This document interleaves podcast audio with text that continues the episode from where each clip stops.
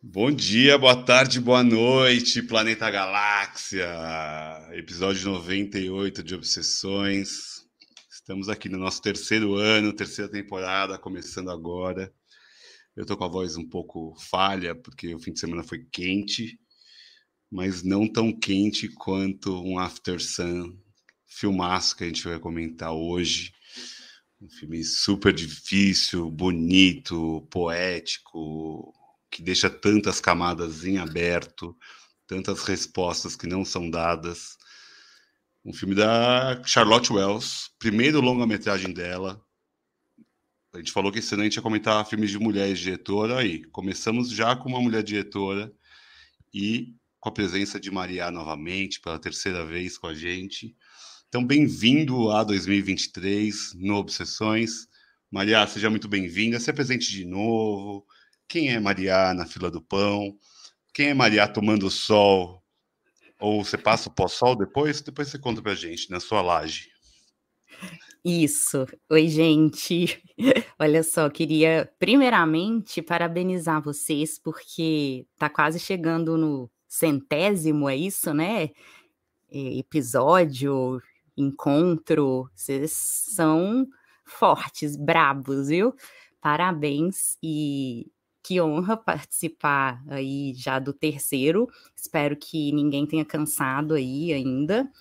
É...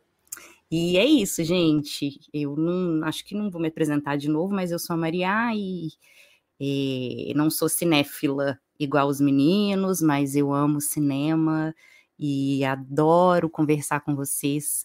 Sempre tem papos que rendem dias na minha cabeça é, monta um triplex na minha cabeça e esse filme é um encanto e poder ter assistido novamente para poder conversar com vocês hoje foi assim privilégio para mim nessa tarde porque o filme chegou com mais beleza ainda assim então é, hoje é muita responsabilidade conversar sobre um filme que é uma pérola uma obra prima assim eu acho o melhor tem.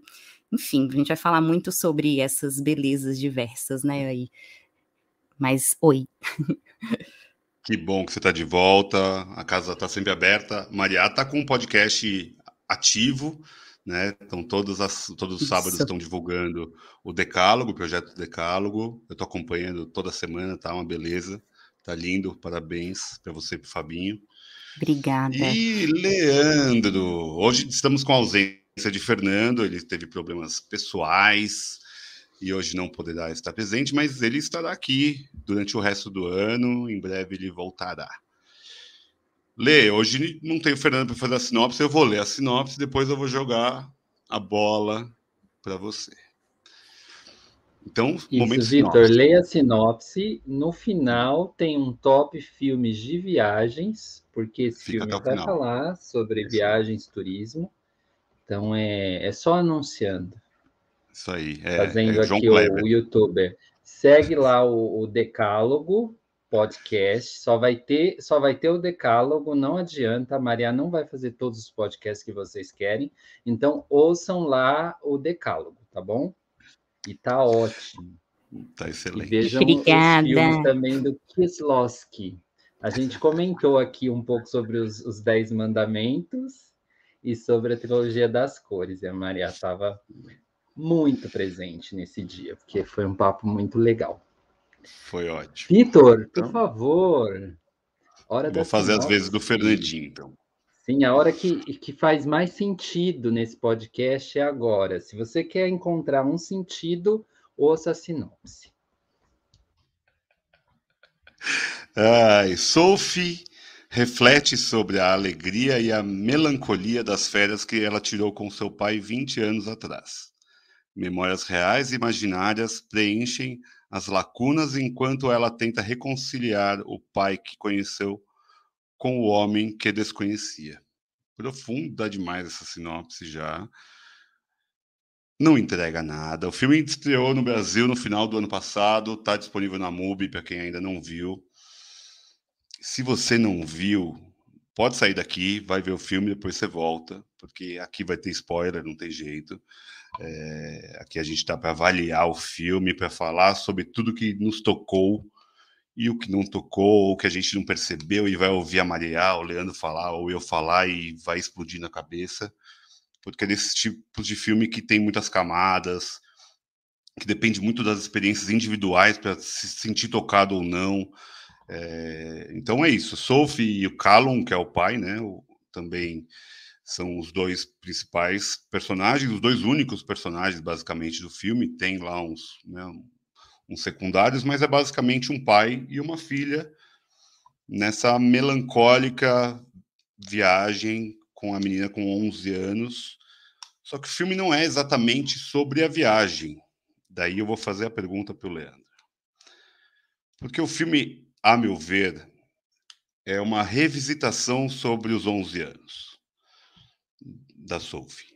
Porque ela está 20 anos depois, ela com 31 anos, repensando e relembrando aquelas férias na Turquia que ela passou com o pai. Leandro, aonde você estava sua, no seu aniversário de 11 anos?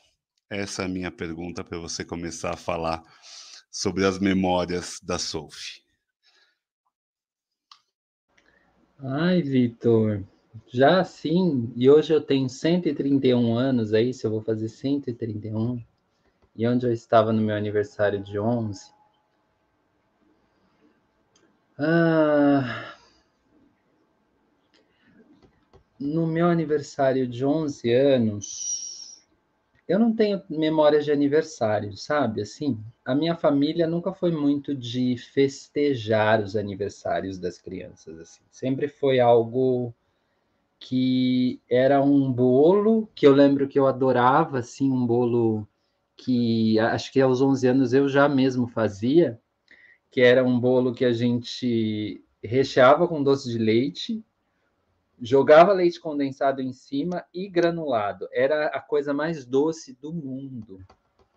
E eu amava aquilo. Gelava um pouquinho na geladeira e a gente comia e cantava aquele parabéns tímido, assim. É, porque acho que nessa época, 11 anos, a gente já tinha assim um trauma de festa na família, sabe? Tinha umas festas que tinham dado muita coisa ruim. Por coisa de álcool, por questão de álcool, então tudo se evitava, assim. Aos 11 anos, esse foi, foi meu aniversário de 11 anos, que eu acho que foi assim. É... Mas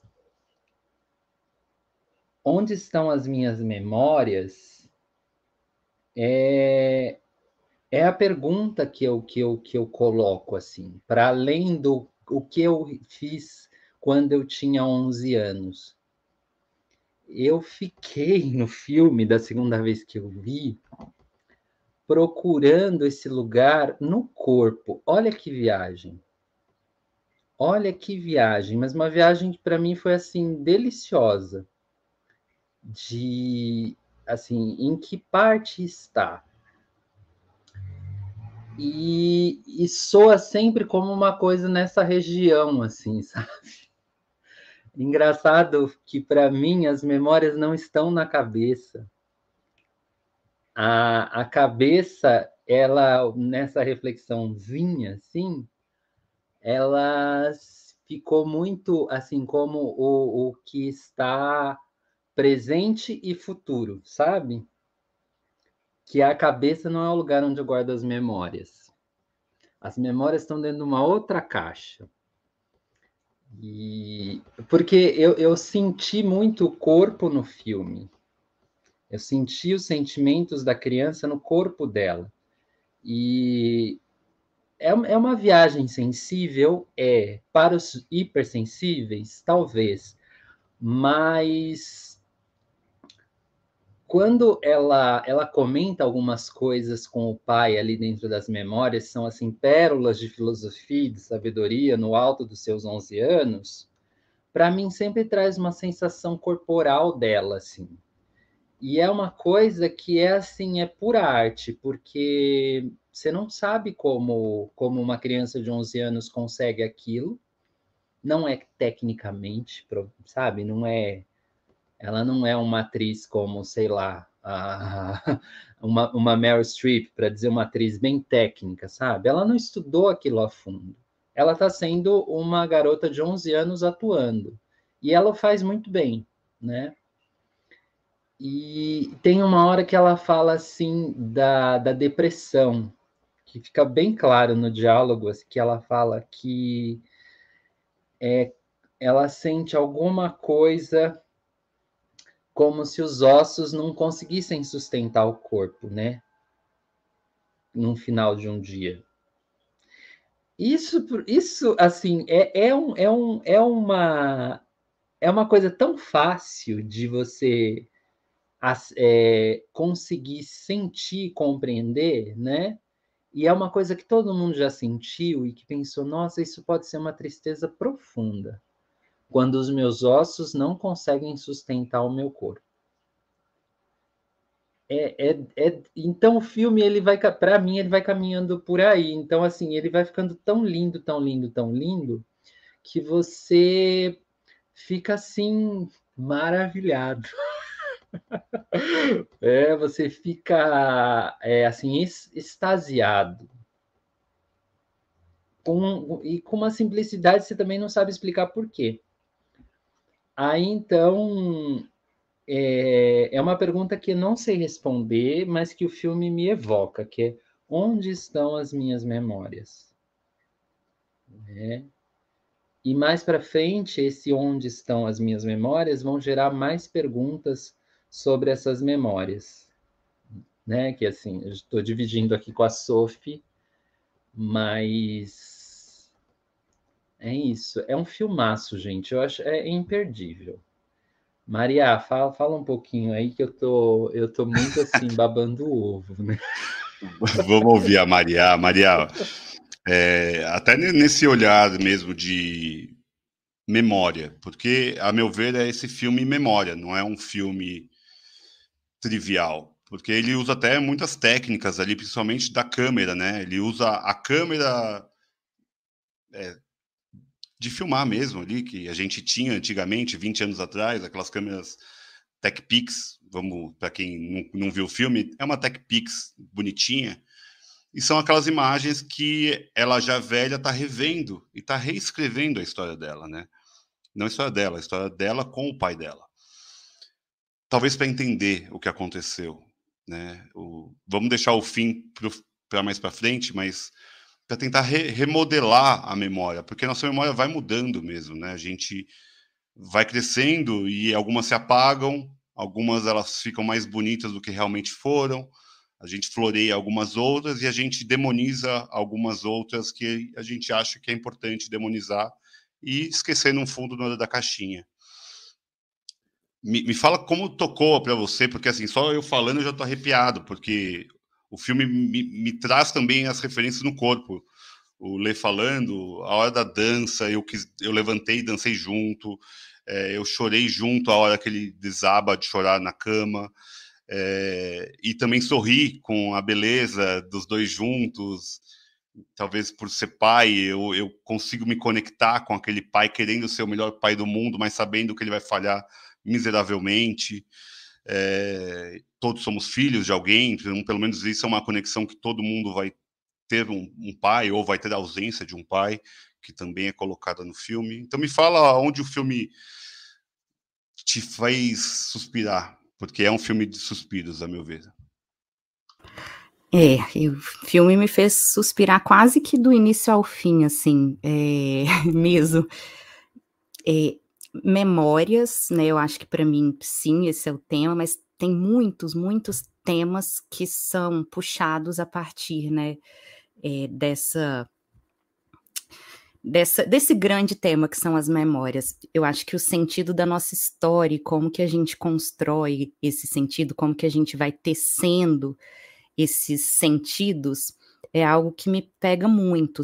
E eu tô muito com vocês nessa perspectiva de que talvez é isso, assim, a gente não acessa nossas memórias e a gente não tece o sentido da nossa história com a nossa cabeça, com a nossa mente, assim, com o nosso intelecto. Claro que ele faz parte, é uma ferramenta importante, mas eu acho que vocês falaram bem, que está no corpo, está nas sensações e está, para mim, muito nos sentimentos, assim, é, que, que são evocados também. É, e eu me lembrei muito de um trecho pequenininho da Helena Ferrante, que é a escritora que eu adoro, é, e esse trecho, na verdade, está numa série agora que foi lançada, é A Vida Mentirosa dos Adultos, mas eu acredito que esteja no livro também. E aí eu anotei para falar com vocês que eu acho que é perfeito, assim, para começar. É, que é uma garotinha também é, declamando um, um trecho que ela escreveu. E ela fala assim: Não consigo mais medir distâncias. Vivo batendo nas coisas. Sou a única perdendo a visão? Eu era mais real quando podia ver tudo claramente ou agora que meus sentimentos mais fortes, o ódio, o amor, estão me cegando? Então, assim, eu acho esse trecho muito lindo, porque a gente acessa as memórias, a gente tece o sentido da nossa história é, sempre por meio das emoções, dos sentimentos, do corpo, não é por meio do intelecto, da mente, da cabeça, né? Eu acho que a gente, a, a realidade, ela é sempre construída com muitas camadas. Num primeiro momento, a gente sempre vai ter acesso a uma dessas camadas enquanto a gente está vivendo. Mas quando a gente rememora, e principalmente quando a gente rememora depois de ter tido outras experiências de vida que vão nos dando um, repertório, vamos dizer assim, de, de emoções, de vivências, de corpo também, é, a gente vai conseguindo acessar outras camadas, sabe? É, e eu acho que no caso da, da Sophie, é, eu acho que no momento em que ela está vivendo aquelas férias, é, ela está vivendo intensamente de várias formas ali, mas ela está vivendo uma dessas camadas. Inclusive, tem algo ali que ela está vivendo que ela também não sabe nomear, que é exatamente esse incômodo, essa antecipação, essa vontade de entender ou de, de puxar o pai para ela. Ela sabe que tem alguma coisa errada, mas ela não está enxergando conscientemente, né, é, ali. Mas aí depois né, 20 anos depois, quando ela chega na idade do pai, naquelas férias, é, 31 anos, né? Ela vai ter toda uma um arsenal aí de, de vivências, de vida, inclusive de sofrimentos e quem sabe até de depressão também. É, que essa é uma coisa que eu percebo, assim, eu acho que o pai, o Callum, tem muito medo dela pegar essa parte dele, sabe? Depois eu posso falar por que, que eu acho isso.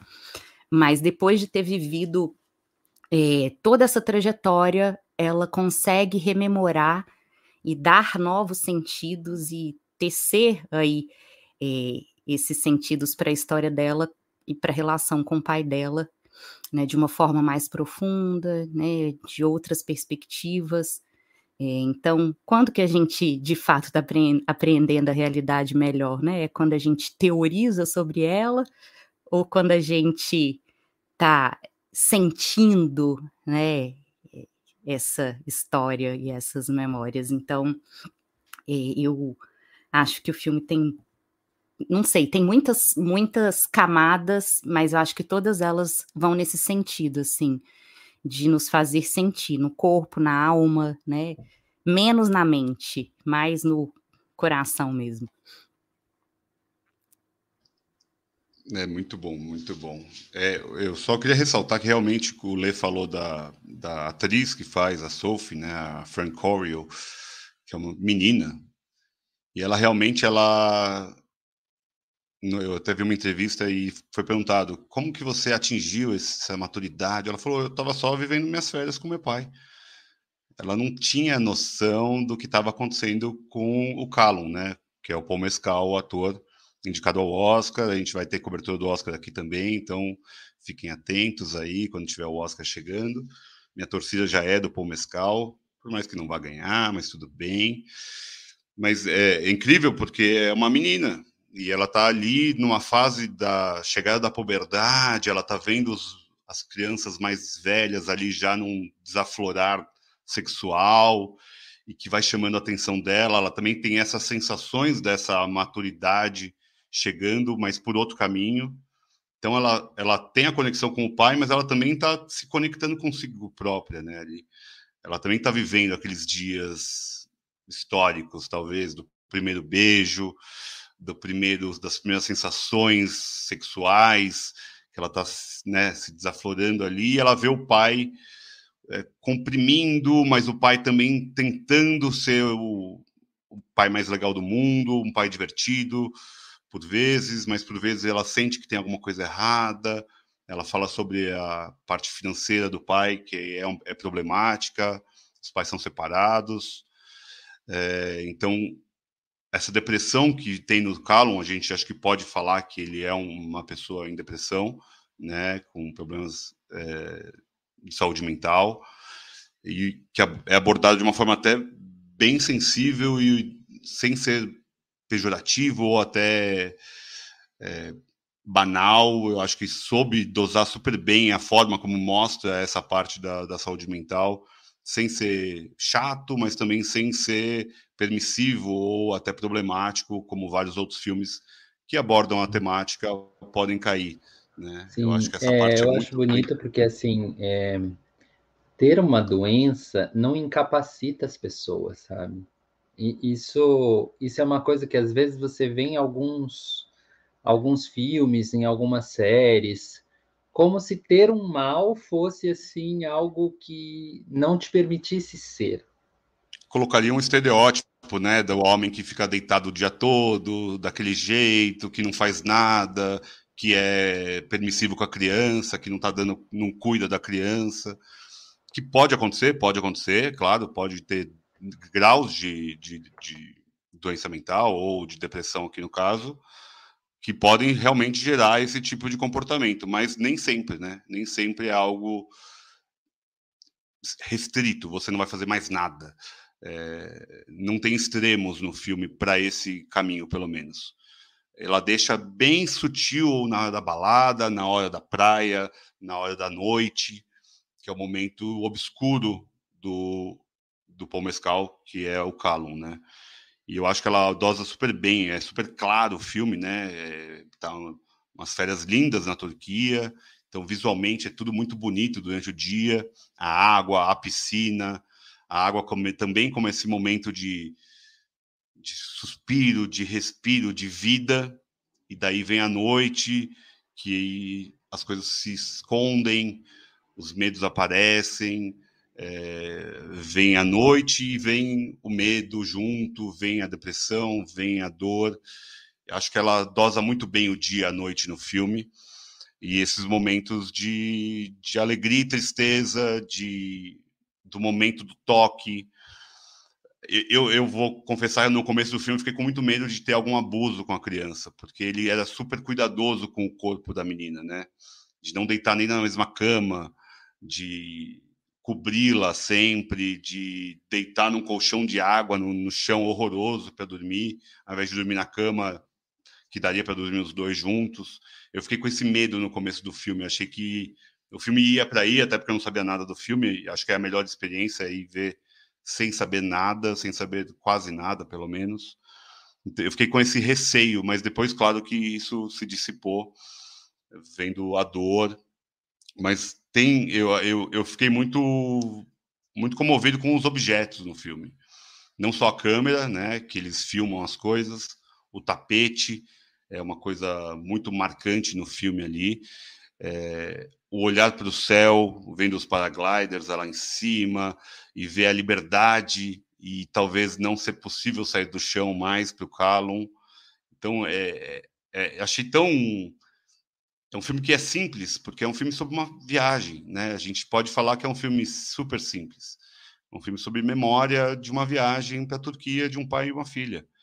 Só que tem tantos elementos no filme que me, me deixam realmente muito emocionado, assim, sabe? É, claro que não é só a perda do meu pai no ano passado que me faz rememorar esse tipo de, de momentos que eu tive com ele, ou de ressignificar algumas coisas é, depois de tantos anos, né? Aquele menino de 11 anos, que eu também não lembro exatamente com 11 anos onde eu estava, mas na minha infância, é, aquelas férias que eu passei com meu pai. É, então, acho que tem todo esse, esse elemento nostálgico também, que é algo muito caro a mim também, acho que a, a todos. Acho que é um filme que pega todo mundo, não tem muito jeito. Claro que uns vão achar, ah, é um filme que não acontece nada, tal. Pode ser, pode ser realmente que tem gente que espera um grande twist, um grande momento e não tem esse grande momento. O filme tem os grandes momentos, talvez nas músicas, acho que são os momentos que é até legal que a gente falar sobre isso, porque tem duas músicas icônicas, marcantes, todo mundo sabe a letra, até em, se você não sabe inglês, você já ouviu essa música e você já cantarolou Losing My Religion ou Under Pressure, e talvez você nunca tenha se dado conta da letra da música. As duas músicas, para mim, pelo menos, elas foram ressignificadas depois desse filme as letras ou as partes da letra que ele escolheu para colocar no filme. E a forma como elas foram apresentadas no filme, como elas foram in introduzidas no, nos momentos no filme. Porque ela canta Losing My Religion numa lógica de ah, todo todo meu aniversário a gente canta essa música no karaokê.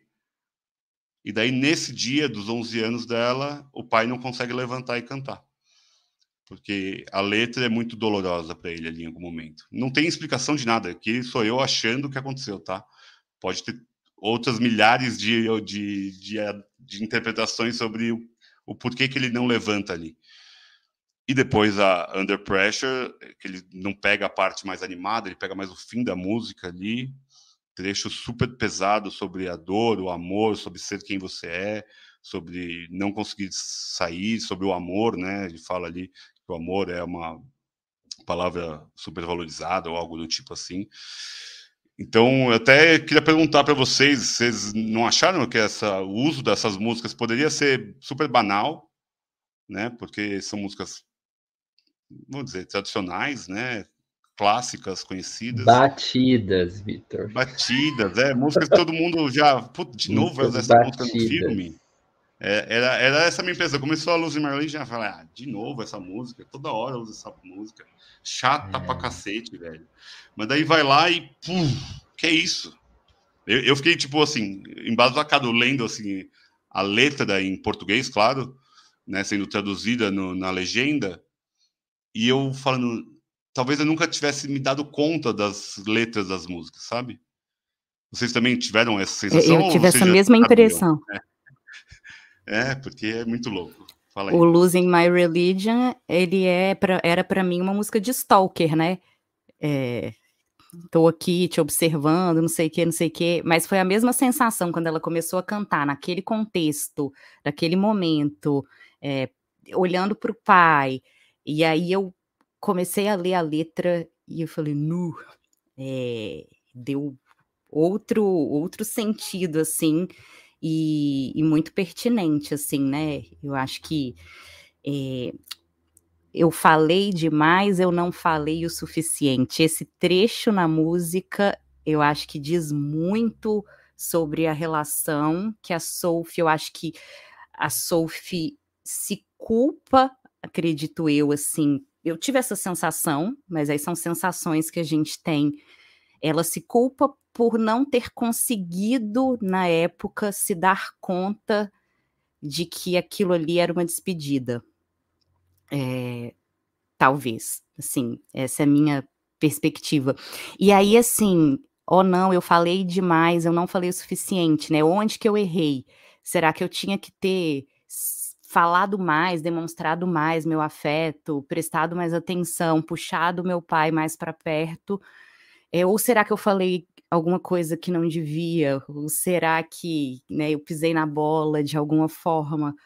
É, e aí, assim, é importante a gente fazer esse exercício de, de rememorar, né? Porque senão essas coisas ficam martelando na nossa cabeça. E o que eu diria para a Sophie é que a comunicação, o entendimento mútuo é sempre impossível, é sempre. Você sempre vai falar algo e alguma coisa do que você falou não vai ser compreendida ou vai ser distorcida ou não vai chegar no ouvido do outro do jeitinho que você imaginou, né? Isso a psicanálise fala. A comunicação é impossível nesse sentido. Então sempre vai ter essa aura de mistério é, nas relações humanas de alguma forma, mesmo nas relações, ou talvez principalmente nas relações mais íntimas que a gente possui, é, que são as que a gente dá mais peso, né, para as palavras. É, então, acho que dessa música eu tirei muito esse trecho, assim. E eu acho que para Sophie era muito difícil mesmo entender o que estava acontecendo com o pai. E aí, olha, aplausos para o Paul Mescal, que já é assim um big crush desde o Normal, Normal People, que é uma série. Nossa, que homem! Mas é uma série lindíssima também, e que ele tá fenomenal. E nesse filme, como ele consegue passar pra gente essa contenção melancólica é, é impressionante. É, a, a Sophie, ela realmente não consegue acessar ali o pai. E mesmo, eu acho que o Vitor falou, né, que os dias são mais iluminados ali no filme, mas mesmo durante o dia, o que é que está acontecendo o tempo inteiro com o Callum? Ele está dormindo, né? O tempo inteiro ele está sonolento, o tempo inteiro ele está cochilando, o tempo inteiro ele está tendo que fazer um esforço para é, acordar, mesmo, assim. E é claro que a Sophie percebia em alguma camada dentro dela essa é, o pai se esvaindo, né, é, de alguma forma, mas ela não sabia colocar em palavras, né? É, mas, sim, eu acho que. E aí a outra música, que é o Under Pressure, é quando a gente for falar daquele final, que para mim, assim, é uma das coisas mais bonitas que eu já vi de final de filme, assim. Muito linda. E aí, Lê, me fala um pouquinho das músicas, o que, que você achou do uso delas, do uso da, dessas imagens também de arquivo, de como elas foram construídas durante o filme. Acho que é legal mostrar como ela vai rememorando todas essas imagens, e até aquelas imagens da balada, eu acho muito interessante aquilo, né? Porque é o único momento que quebra o filme, assim vira um negócio meio caótico, não dá para entender o que é. Mas é muito bonito vendo ela já adulta, daí ela criança, vendo o pai, é, ela né, vendo a loucura do pai, ou a própria loucura dela agora, já adulta, também sentindo aquela aquele mesma dor, o mesmo peso. Eu acho que quando a Má falou sobre será que ela falou tudo, não falou tudo, eu acho que o filme mostra como a gente é a finitude da vida, né? A gente sabe que todo mundo vai morrer é, nossos pais certamente são, na lógica natural, a próxima geração a morrer, se os avós não morreram ainda. E pensar que, sei lá, quantos mais encontros eu vou ter com a minha mãe agora? Hum. 50, 100 encontros com a minha mãe? Vou fazer valer a pena esses 100 encontros ou eu vou tratar como algo banal? Acho que agora a gente adulto, a gente consegue pensar de uma forma mais natural do que uma criança de 11 anos, né? Mas fala um pouquinho, Lê, das músicas, desses momentos, dos flashes, que eu acho que o filme usa super bem esse, essa parte mais psicodélica para não dizer, mas dizendo muita coisa. Eu, eu acho não só essas, essa que essas duas músicas marcam momentos importantes do filme, né? Assim, é, são quase assim, a, olha a história que eu estou querendo contar né? Que é São o clímax quase, né, do filme. E o, o Losing My Religion. O, o Under Pressure, para mim, passa até uma uma sensação de fazer as pazes com esse passado e com essa história, né? Porque eu, eu vi ali ela, ela dançando, então ela faz as pazes com o passado e dança com ele. Essa é a metáfora minha. Então, eu não vejo peso, eu não vejo peso na Sophie que lembra dessas coisas. É... E não só essas duas músicas, eu, achei, eu acho a trilha sonora desse filme preciosa. Preciosa, do começo ao fim. qualquer introdução musical ela é colocada de uma maneira que é, é, é tão magistral assim. É, para encher um pouco o saco do Vitor e comparar, por exemplo, para tentar dizer o que eu tô que eu tô querendo colocar, é, o último filme que a gente viu do Almodóvar, né, o Madres Paralelas, que o Almodóvar é o estilo dele, mas toda hora tem um e, e no último filme isso foi me incomodando no filme do Almodóvar. E esse filme não vai ter nenhum a trilha é colocada de uma maneira assim que é em cima, ela ela faz uma cama para a memória, sabe? E então, assim, eu acho tecnicamente assim, não é um filme que custou milhões, assim, deve custou milhões que filme custa caro, mas assim, não é um filme caríssimo, é, mas tudo é tão bem escolhido e arquitetado. Eu, eu adoro o filtro que eles escolheram.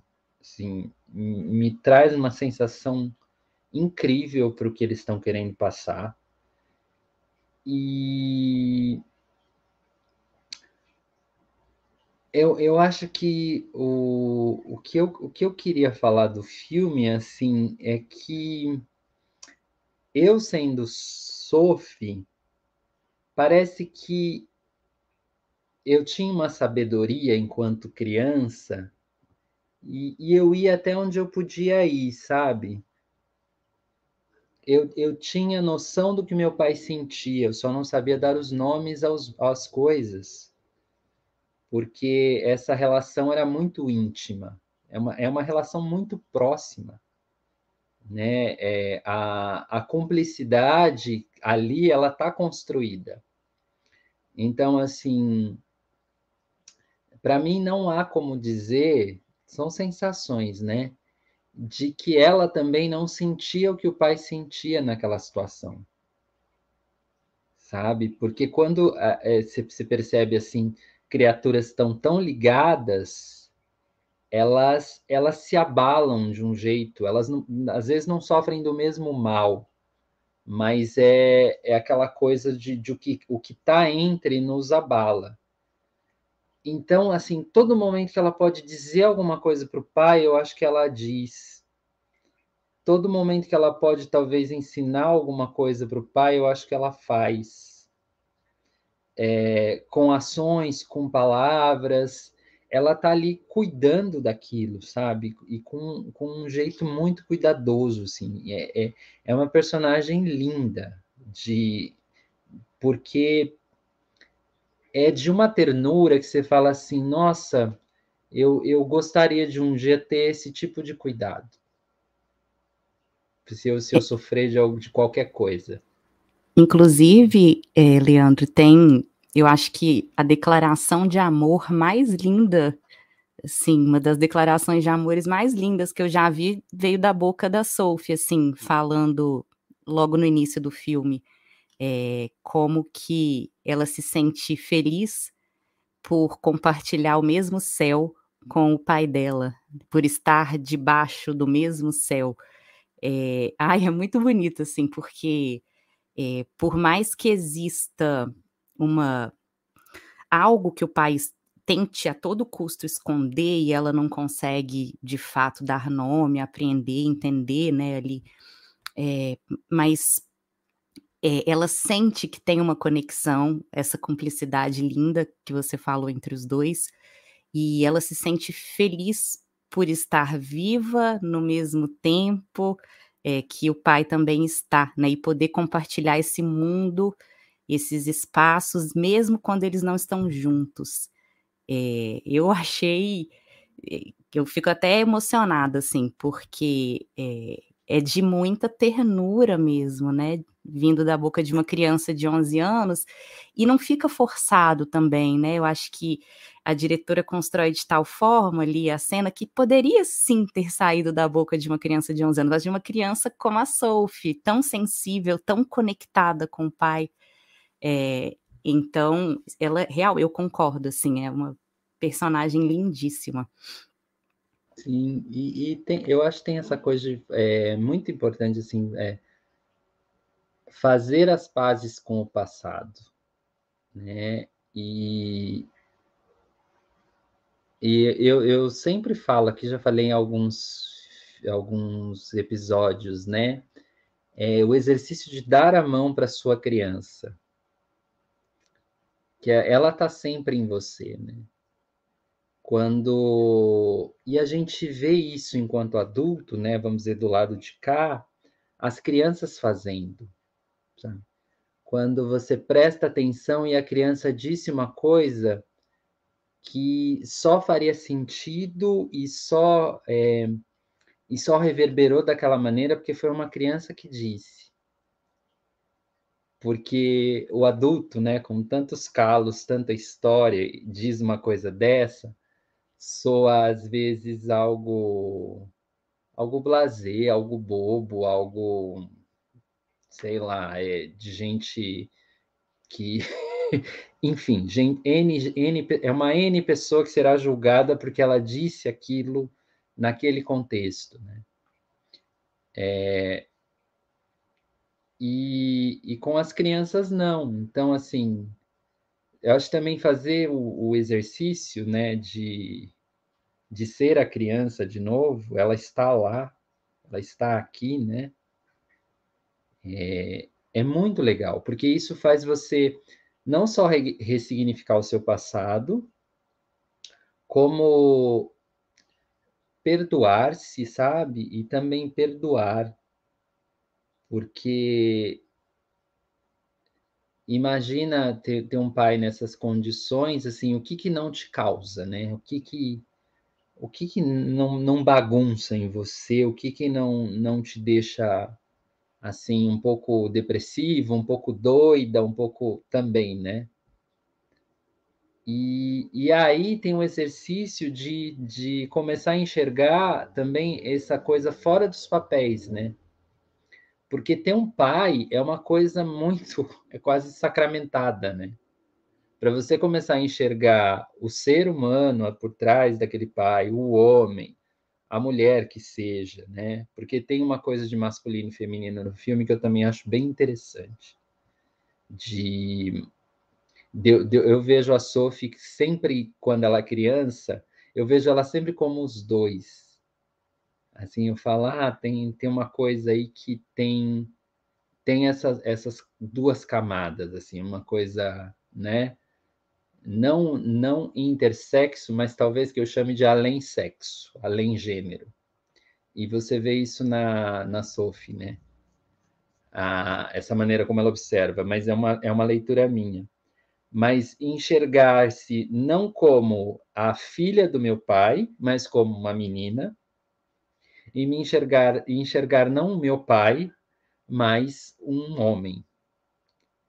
É, isso é um, porque é, é aquela coisa, né? O, o, o papel que você constrói do pai até uns 11 anos pode ser um papel assim muito ele está num lugar muito assim de Olimpo, assim, às vezes, né? Um lugar muito de sacralizado. Herói, né? E, e a herói. filha também, né? Os pais fazem isso, sobretudo com, né? Usando contexto de gênero, voltando ao gênero. Ah, a gente sempre volta essa ideia de gênero. É a coisa da, da filha, né? É a, a menina, a, a, a, a princesa. Sophie, né? né? A, a, é, né? tomara que esteja caindo, mas ainda é, é bastante visto isso, né? Minha filhinha. E, e talvez não poder dar conta dessa filhinha, né? Vê-la mais forte que você até, pode ser uma coisa muito, assim, reveladora. Nossa, mas falei muito, Vitor. O que, que tem mais para falar desse filme? Muita coisa. A gente está aqui só desabando, desaguando, elogiando a diretora, a atriz e por aí vai. É legal, é legal falar que é uma história real, é a história da Charlotte Wells, da diretora, né? Ela viveu essas férias com 11 anos com o pai dela, é, e foi, últimos, foi o último encontro dela com o pai. Então é, é algo super individual, né? Um filme super individual, mas que consegue atingir aqui, ó, três marmanjos lambendo a Charlotte agora nesse momento com merecimento. É, me, me, relembrou muito um pouco o que a gente falou sobre a metamorfose dos pássaros, sabe? Porque também é uma história muito individual, muito da Catarina, portuguesa, e que ela conseguiu também transformar em algo maravilhoso. Ok, é mais documental, é, é outro esquema, mas digo, de contar as suas próprias histórias. E agora tá uma moda, né? Tem os Fablemans do, do Spielberg, a gente já falou do Belfast, o ano passado tinha também essa lógica de contar a própria história. Fala aí, Lê, que foi? Só, só falar uma coisa, porque, é, desculpa, me, me envolvi na, nas, nas palavras e esqueci. É uma coisa muito curiosa, porque o Daniel, o meu boy, o boy companheiro, ele tem muitos vídeos de quando ele era criança, porque o, os, o pai e a mãe dele já tinham câmera e filmavam muito criança. E ele me falou uma vez, talvez mais de uma vez, que ele fala que ele não sabe o que realmente ele lembra e o que ele viu nos vídeos anos depois. Então, assim, a infância dele é uma coisa assim que para ele, ele ele tem memórias de quando ele tinha, sei lá, três anos, mas ele não sabe se são memórias ou se são memórias do que ele viu lá no Super 8, sabe? É, é, é muito louco essa coisa do, de, de ter imagens suas e você revisitar isso, né? Porque uma hora você confunde e tal. Era só, só esse parênteses. Você tem isso, Maria? Você sabe das suas memórias ou, ou é tudo uma. Eu ia falar que eu também passei por essa mesma. Eu passo por isso, assim, porque a minha família também é, é, é, meu pai era o cara das fotos, tem trocentos mil álbuns de fotos, a gente sempre vê, e tem filmes também, vídeos dos momentos. Então, eu também, assim, quando me perguntam qual que é a sua memória mais antiga, eu falo, ah, eu acho que é quando eu estava indo para o hospital ver meu irmão que tinha nascido com três anos. Só que eu não sei se é, porque eu falo que eu lembro da roupinha que eu estava usando, eu me lembro olhando no espelho, mas eu não sei se é porque eu vi em foto né? E enfim, eu realmente não sei qual que é a minha memória mais longínqua, é, eu não sei de fato o que, que eu lembro, o que, que minha mãe me disse que foi, ou meu pai me disse que foi, o que, que de fato foi. É, e eu acho que é para ser assim mesmo, sabe? Porque é, é aquilo que eu comecei falando hoje. O sentido da história da gente, ele não pode se dar por meio de uma tese de doutorado, não é uma teorização que a gente faz. É, a gente vai é fazer essa miscelânea, essa costura, e daí a, o símbolo do tapete também, que eu acho muito forte, que nem Vi falou também no início, porque é, o tapete, ele turco, né, ele, ele vai dizer, traz essa coisa da tradição, da cada tapete conta uma história, é, e a gente tece também a nossa história não só com a vivência objetiva, mas com a forma como a gente rememora essa história e a forma como a gente é, significa e ressignifica essas vivências e memórias. É, então, essa costura toda, ela é muito subjetiva e ela é de muitas camadas, é de muitas curvas, e por isso que é sempre importante voltar ao passado, né? É, é muito importante para todos nós, porque só assim a gente também consegue se desprender, às vezes, de algumas culpas, de alguns traumas, né?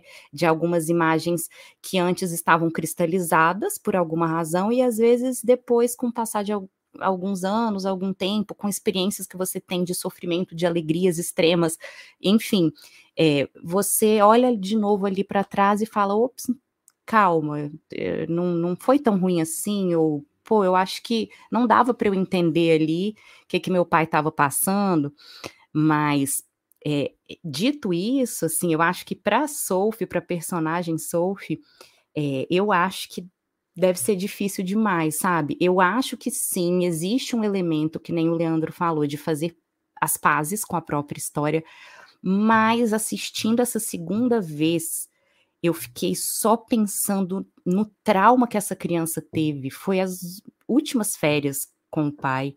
É muito provavelmente o pai tirou a própria vida, sabe? É, é pensa como que é voltar nessas férias, a dor que isso suscita. Ainda mais quando ela está fazendo 31 anos, que é a idade que o pai provavelmente se foi, é, a mesma idade, isso deve ter um peso muito grande. Então, assim, é, eu acho que é muito triste nesse sentido, e para mim, Lê, aquela cena da boate, que só depois que a gente vai entender, porque ela vem ao longo do filme em flashes, eu fiquei achando assim, será que é um sonho do, do Callum? O que está acontecendo?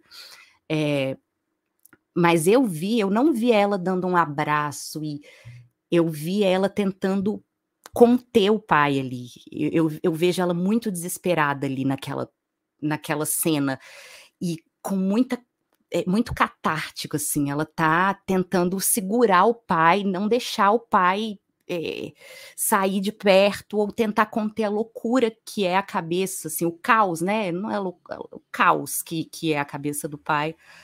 É, eu chorei muito nessa cena porque eu vi muito desespero dela, assim. É, então é, é muito difícil para ela, é muito traumático olhar para essas férias também. E, né? Eu acho que o filme ele passa uma você olha para Sophie construindo a vida dela com a filhinha, o filhinho dela ali, você fica, pô, ela tá indo, sabe?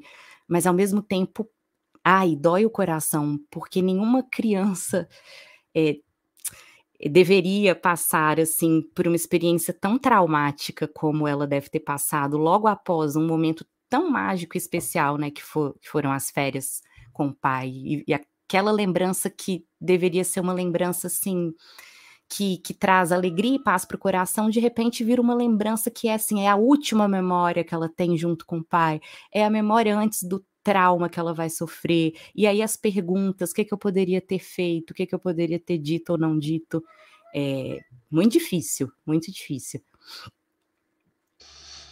É, muito difícil. Eu acho que vamos falar desse final, porque é legal que o filme deixa tudo super em aberto. Eu também tenho a mesma impressão que a Maria falou é, na lógica, é o último encontro dos dois, sabe-se lá por quê, mas daí é uma interpretação individual.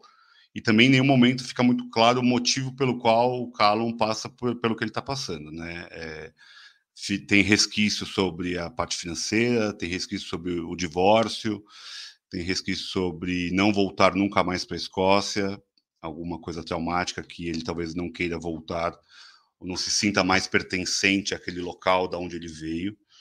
É, em algum momento me suscitou algo sobre a sexualidade dele, é, de achar que talvez ele não tenha se encontrado, ou tenha medo de se encontrar, ou tenha receio, ou algum tipo de, de problema sim, de problema não é um problema, mas de problema de aceitação, não o problema de ser gay. É, mas nada fica muito claro, nada é dito, né? Então é, acho que é interessante do filme e eu queria só ressaltar um ponto do, do Callum, do, do pai, né?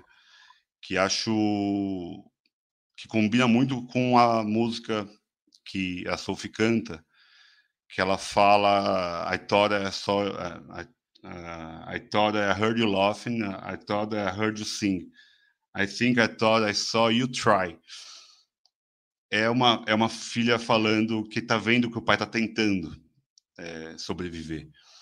E aí fica muito claro com o Tai Chi, ele tenta achar o equilíbrio através da, da medicina oriental ou de alguma tradição oriental, que mostra bastante ele fazendo Tai Chi, mas também mostra muito o flerte dele com o suicídio, né? É, tem um momento que ele faz Tai Chi no parapeito ali, é, que é algo super é, complexo de imaginar uma cena dessas, eu já me vi no lugar do Callum ali, em alguns momentos da minha paternidade, de não dar conta, de achar que não dá conta, que não vale a pena ser pai, eh, ser esse pai medíocre, é, de se culpar por falta, por ausência, por erros, por não, não aguentar o peso do mundo.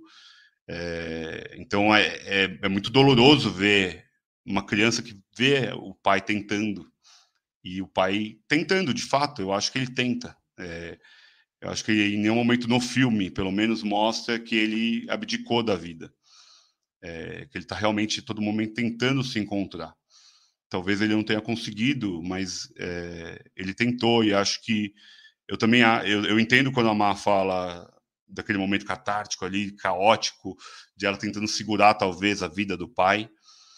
Mas eu também eu entendo também como Lê fala. Eu acho que ela agora adulta, mãe, entendendo a necessidade de ser mãe, de estar próxima, de é, continuar tentando. Talvez ela também precise tentar mais é, agora com 31 anos e aceitar a vida, aceitar os erros, aceitar as falhas e aprender com elas, ou pelo menos aceitá-las, aceitar a vida do jeito que ela é.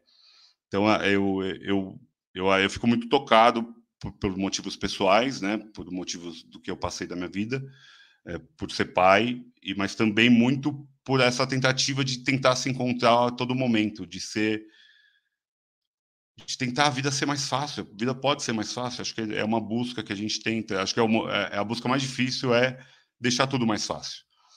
É, a gente complexifica tudo, né? A gente deixa tudo super complexo, tudo é difícil, tudo é duro, tudo é pesado, nada é só o que é.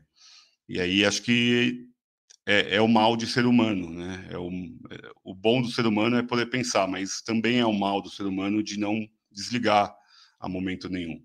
A gente está sempre super atento, então ser pai é estar atento 100% do tempo. É, não dá para desligar. É, e quando a gente desliga, a gente se culpa, mas a gente fala, pô, mas ele também tem que viver a vida dela, né? No caso da Sophie. Então, são, são dilemas que a gente se coloca a todo momento, ao invés de só aproveitar e só dar um tibum no mar e voltar e dormir pelado na cama. Só para é... te, só para complementar um par, é, parênteses, complementar o que você está dizendo, eu, eu, vejo muito essa tentativa é, rumo ao Oriente, é, inclusive tem uma hora que mostra os livros, né, que ele leva para viagem, é, meditação, Tai Chi Chuan e tal, que é ele tentar, é isso que o Vitor falou, assim, é, acalmar esse caos da mente dele. Eu acho que a cena da boate eu vejo muito como dentro da cabeça dele. Tanto é que na última cena do filme, quando ele se despede da Sophie no aeroporto, é, e aí ele vai para o corredor ir embora, ele tá.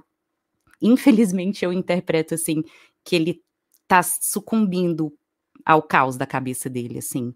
É, ele tá entrando nessa boate, né? É, ele tá voltando para o caos.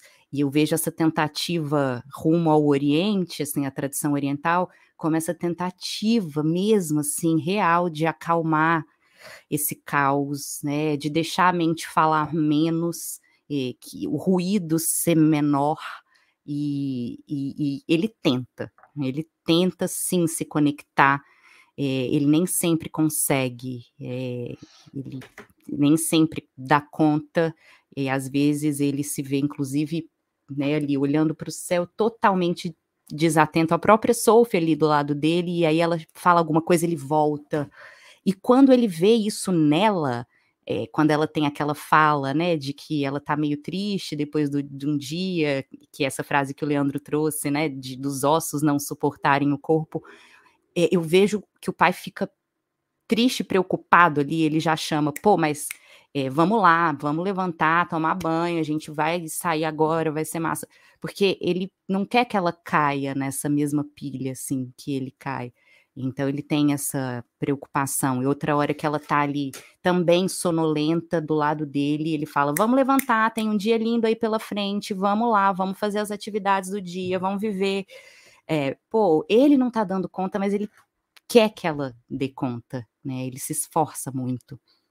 Mas era isso, Vi. Não, não é, ótimo. Essa é coisa é, só, de... só, um complemento, Lê. É, o que eu acho legal, talvez, a Turquia é mais ou menos o meio entre a Escócia e a China.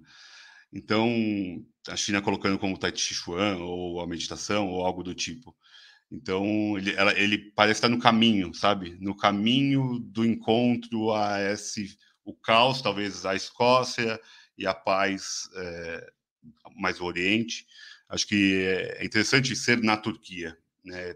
colocar esse meio do caminho, talvez o meio do caminho da morte, mas é, é, até simbólico, talvez, né, geograficamente, mas eu acho que pode ser um, um caminho, sabe? Um caminho das Índias, talvez também, não da China.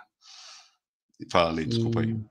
Não, é porque hoje, hoje o dia todo eu fiquei cantarolando uma música. E aí a Maria falando é essa música, porque é a música do, do Tom Zé, que tem um contexto de ditadura e tal, mas que traz essa coisa da felicidade como imposição, né? Menina, amanhã de manhã, quando a gente acordar, quero te dizer que a felicidade vai desabar sobre os homens, vai desabar sobre os homens, vai desabar sobre os homens. Né? Essa coisa de, da felicidade imposta, né? Ela desaba, que é uma explicação do próprio Tom Zé, né? Ela, ela mete medo, ela fecha a roda, não tem saída, né? E, e, e num mundo em que a felicidade é imposição, é, pode ser uma maneira de você entender ou tentar explicar porque há tantas pessoas depressivas. Né? E então é isso, só para completar a fala da Maria com o, o nosso glorioso Tom Zé. Ah, vamos nos encaminhar para o top vamos falar mais alguma coisa? Alguém quer falar da última dança? da última despedida ou vamos pro top? Eu acho que de alguma forma a gente falou, né, assim, dessa essa last dance. É, eu acho que aí para mim que ficou muito claro, porque quando eu vi a primeira vez e conversei com alguns amigos, era algumas pessoas falaram: "Ah, não, aqui, não sei se o pai morreu, talvez ela não não tenha uma boa relação hoje com o pai, se sinta distante", mas eu acho que tudo no filme revela que ali foi o último momento, né? Então, essa canção, essa última dança e esse paralelo é, da dança caótica da cabeça do pai, que ela tenta acessar e ela só consegue chegar ali adulta, né? Muito bonito isso. adulta ela consegue entrar dentro da cabeça do pai, talvez porque ela sinta também, de alguma forma, esse caos. É, e a dança inocente, né? É, no, no hotel é, a dança que ela faz com o pai meio tímida e com vergonha constrangida do pai dançando, mas feliz ao mesmo tempo de estar ali conectada com ele.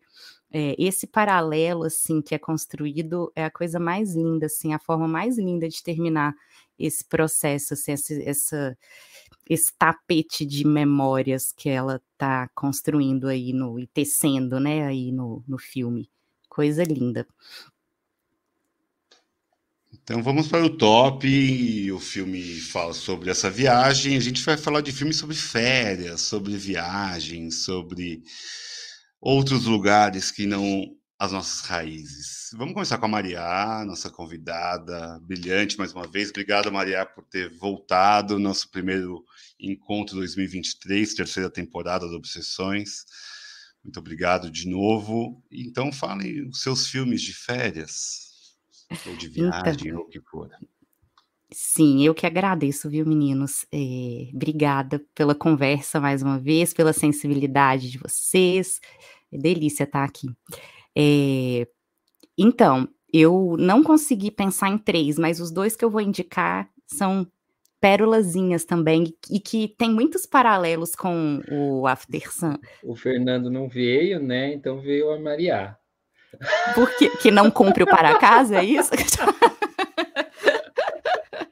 Ai, meu Deus. E... O, Fernando, o Fernando estaria procurando o terceiro agora, Maria. Você pelo menos assumiu Ai, eu fui que sincera. É. Eu já fui muito Caxias na vida. Hoje em dia, depois de fazer cinco, seis anos de análise, é, eu assumo um pouco da, do meu é, desleixo, é, sabe? O Fernando então, estaria procurando o terceiro agora e provavelmente o terceiro seria a Cidade de Deus ou o Poderoso Chefão. é isso. O Fernando, beijo, corre aqui. Beijo, é. Fernando. É, então, vamos lá para os meus dois. Foi mal. É, o primeiro é um que eu assisti essa semana, é, que é o filme que está concorrendo a melhor filme internacional no Oscar irlandês, que é o é, Quiet Girl, A Quiet Girl.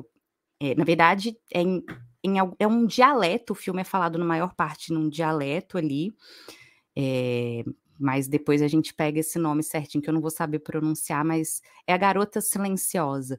E basicamente o enredo só é, é uma menina que, que tem também aí, acho que uns 11, 9, 10, 11 anos, está aí nessa mesma faixa etária da Sophie, inclusive, é, e ela é de uma família muito desestruturada, muito, muito mesmo, e essa família está prestes a ter mais um filhinho, e aí eles despacham a menina para a casa de um casal sem filhos, é, parentes distantes, e ela vai passar o verão na casa desses parentes.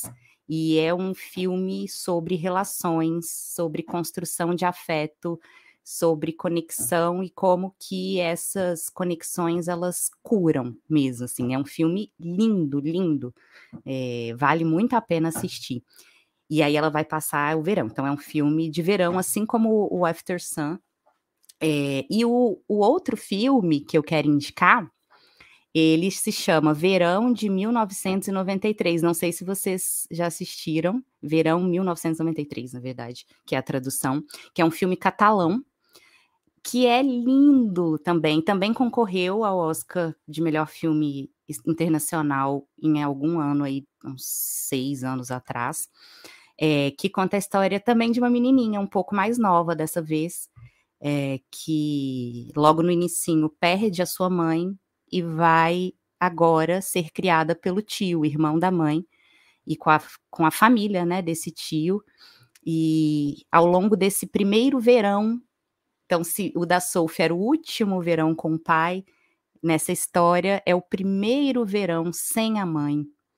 E é lindo. Esse filme é lindo. Assistam, de verdade. E essas são as minhas indicações aí desleixadas, porque ficou faltando uma, mas podem confiar, vale a pena. Vieram duas já altíssimo nível. Bom, Lei, você vai ficar pro fim, né? Anotando, embasbacado já. O Lei vai ficar pro ela fim. Trai, ela traz um filme mudam. catalão. Aliás, catalão é uma língua que muito me interessa ultimamente, sabe? É, Olha. talvez Talvez Aproveite daqui a e pouco assista. eu esteja aprendendo catalão. Que massa. Tem que rever Merli. É, Adoro. catalão. É, vamos lá, eu vou para as minhas três. Tem menções honrosas, eu vou deixar para depois. Gabriel e a Montanha, um filme nacional de um brasileiro que vai até a África subir um, um morro lá um alpinista e dá, dá ruim, claro, né? Nunca dá bom esses filmes, né? Nunca ele chega no topo. Mas é isso aí, é um baita filme nacional. Achei, acho um filmaço. Gosto muito de Gabriel e a Montanha. Meia-Noite em Paris, a gente já comentou aqui no nosso podcast. O de Allen em altíssimo nível. Aquela, aquela Paris eu queria conhecer também. E eu vou ficar com Encontros e Desencontros de Tóquio, da Sofia Coppola. A cara do Leandro, tipo, é óbvio, né? Só fala esses filmes toda semana, coisa chata. E, e, e Cidade de Deus e o Poderoso Chefão também. Ótimas indicações, Vitor. Não tenho, não tenho críticas, não. Hum, é, foi difícil porque vieram alguns na cabeça, mas o primeiro que eu, que eu queria recomendar foi um filme que eu revi pouquíssimo tempo, que é o do Quaron, e tu também, sua mãe também, que é um filme lindo, assim, surpre... Falei, gente, eu vi esse filme faz muito tempo, e aí eu revi, que é um filme do começo dos 2000, e ali Diego Luna já está assim maravilhoso, é, já, já diria que ele né, seria o Diego Luna, e qual é o outro? É, é o Gael, Gael Garcia Gael. Bernal, né? São adolescentes ali no filme. É, é muito bom esse filme, é um filme para rever. É lindo, eu amo. E é um road movie, assim, é um dos meus preferidos também. E na terra que você estava passando férias, né, Lê? Sim. Os mexicanos. É... Muito bom. E os, eu não sei porque, em algum ponto, não é uma indicação, é uma menção. O filme me lembra um pouco assim os tempos, a ideia de, traz o Bergman, assim, é um, sabe, assim, uma coisa de Morangos Silvestres, que era um filme que eu queria, queria citar também, que é um filme de memórias, né? É, é basicamente um filme de memória. É meu predileto da vida. Eu amo esse. Por que, que eu não pensei? Aí, tá vendo? Perfeito. é, é, filme, é filme também para você ver, rever ao longo da vida, assim. Sempre vai dar, dar bom, assim. Sempre descobre coisas.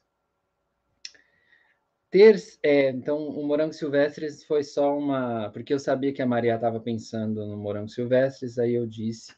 Tá vendo por que eu trouxe dois? Você pegou, você quis pegar o meu terceiro.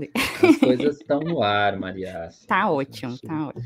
A gente, sabe, assim, pula que nem piolho. Uma, uma e eu já falo que. Não pode falar, Lê. Ah, não, uma pessoa que eu conheço diz muito isso. Ah, a ideia pula que nem piolho. E, e, o que eu ia dizer é que, assim, é, eu prometo não voltar muito para não cansar ninguém, mas quando vocês forem falar do Bergman, por favor, pode me chamar, porque esse, vou te falar, dá pano para manga e morangos silvestres é maravilhoso. Um, que, eu, eu queria citar o Força Maior, porque a gente falou do The Square aqui, falou também. Qual é o nome do outro filme dele, Vitor? O último que a gente falou? O Triângulo da Tristeza vai estar tá no Oscar aí, está concorrendo aí ao Oscar. A gente chegou a comentar isso no podcast? Não, Triângulo só. Tristeza. Só Mas a gente... o The Square. Mas a gente viu o Triângulo da Tristeza, não? Não, é que foi na época que estava lançando na Mostra de São Paulo e eu tinha visto na semana e a gente comentou o The Square aqui. Mas eu falei ah. bastante sobre o Triângulo da Tristeza, achei divertidíssimo. É, mais um. Mais divertido, da... a Maria também viu essa semana, né?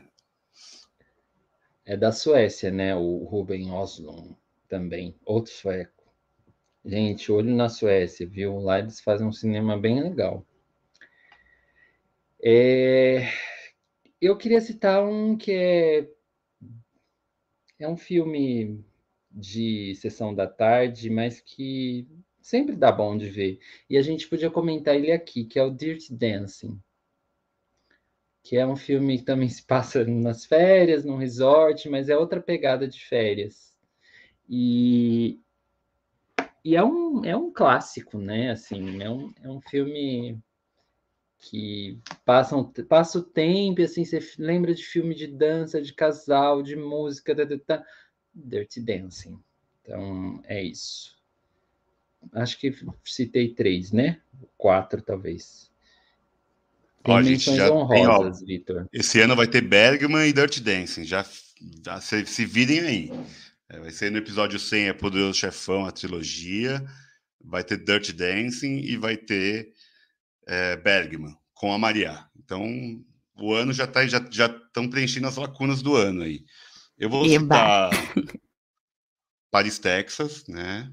Que tem que citar Paris, Texas, também Road Movie, Filmaço, filmaço. De Volta para o Futuro, a gente fez um episódio aqui. É, é uma outra tipo de férias de viagem, né? No tempo, mas é super legal também de ver. E a gente viu na semana aqui no Clube do Crítico, era uma vez em Tóquio, onde os pais vão até Tóquio, numas férias frustradas, que é um outro filme de sessão da tarde aqui também, mas não tem nada a ver uma coisa com a outra. Mas é isso, essas são as minhas menções. Fala aí, lê as suas. Ó, rapidinho. A Bagdá Café, que a gente comentou aqui, mas a gente comentou ainda quando a gente não gravava podcast, a gente só se encontrava para falar. É, o Vision, acho que é um filme que vale a pena, da Naomi Kawase com a Juliette Binoche, porque eu vejo ela ali muito como turista, sabe?